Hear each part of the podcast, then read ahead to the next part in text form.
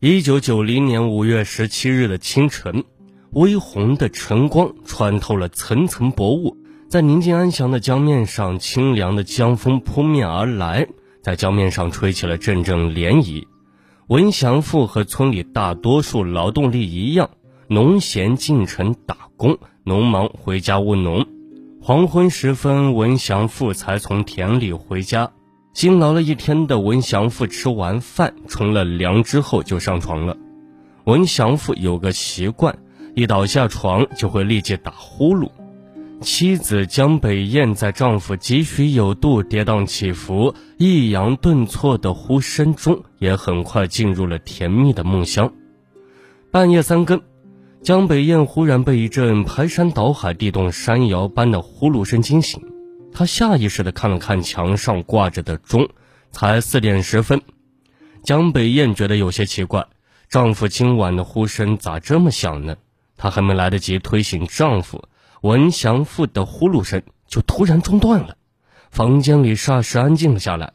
江北燕使劲摇着文祥富，大声地叫着丈夫的名字，但她却始终没有醒过来。年仅三十九岁的文祥富走了。江北燕抱着四肢渐渐发凉、脖颈慢慢僵硬的丈夫，意识到丈夫再也不会醒来了。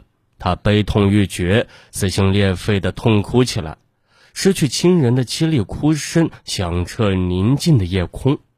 文祥富的父母、弟弟以及亲朋好友闻讯后纷纷赶来。文祥富死前没有任何征兆，是得了疾病中毒，还是另有原因呢？文家是村里人丁兴旺的大户，三十九岁的文祥富在家排行老大，在他下面有六个弟弟。身壮如牛的文祥富竟在睡梦中神秘死亡，自然在文家上下亲朋好友、村里乡亲中引起了各种猜疑。有人说是得了心脏病，有人说是得了脚长沙。也有人说是中了邪，还有人说是江北燕难耐寂寞，红杏出墙，与情夫勾结，用毒药毒死亲夫。面对各种猜疑，江北燕是有口难辩。文家的兄弟说，还是报官为好，由公安人员来处理。接到报案，派出所民警老林和小海与乡镇卫生院的任医生一同前往文家调查。调查发现呀，文祥富死得很安详，身体外表没有搏斗的伤痕，也没有明显的中毒迹象。至于江北燕的绯闻，纯粹是捕风捉影，子虚乌有。任医生认为，文祥富死于心脏突发的可能性较大。既然派出所没有查出什么大问题，文家上下也就没有异议了。随着时间的推移，这件事渐渐的风平浪静下来。一九九四年五月十七日晚上，老三文祥荣同样在睡梦中突然死去。文祥荣的妻子童凤仙说，凌晨四点多时呢，她睡得迷迷糊糊时，突然听到丈夫能把屋顶掀翻的鼾声中夹杂着啊的吼叫声，把她惊醒了过来。企图呢，她摇醒丈夫，摇了几下，鼾声是终止了，但人也没有了呼吸。文母住在隔壁，听到喊声后也披衣而起。与媳妇一起拍打、摇晃文祥荣，然而两人的努力没有见效。十余分钟后，文祥荣的脖颈渐渐僵硬。在文家，老大和老三最合得来，没想到两兄弟都死了。童凤仙说：“文祥荣平时睡觉也打呼噜，刚结婚时是有点难以忍受，后来慢慢听得耳顺，习惯了。”一年前也曾发生过类似情况，但经我摇晃拍打两下就醒了。事后他告诉我，他经常做到一个噩梦，梦见一只大老虎向他扑来。因为谁都会做梦，所以当时也没在意。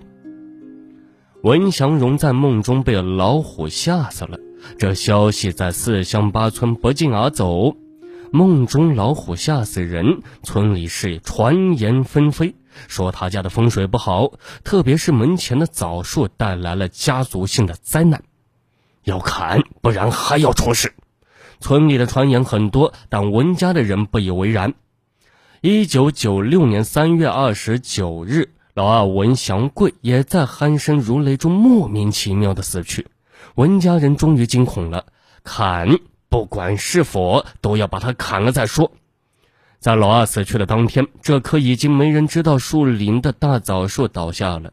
然而，砍树只是一剂安慰活着人的药，这场家族性的噩梦并没有因为砍树而终止。一九九九年十一月十九日，老五文祥忠死去，症状和其他几个哥哥一样。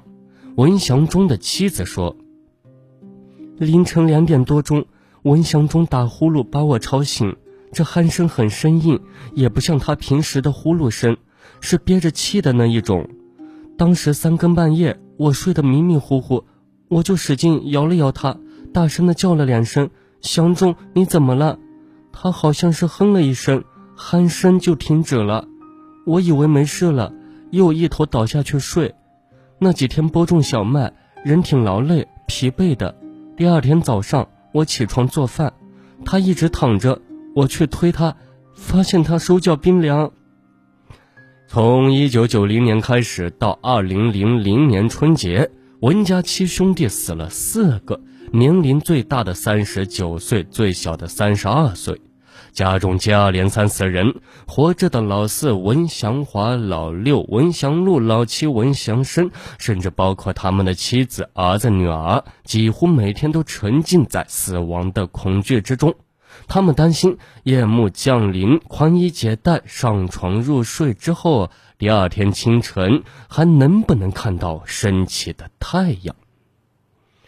文氏兄弟的父亲十年前因癌症死去。文母常春香说：“他们七兄弟身体都很好，孩子大舅死的时候也很年轻，只有三十多岁，死前也打呼噜。”打呼噜与神秘死亡有什么关系呢？活着的老四、老六、老七曾去县城里的医院检查，以便让活着的人放心，对死去的兄弟也算有个交代。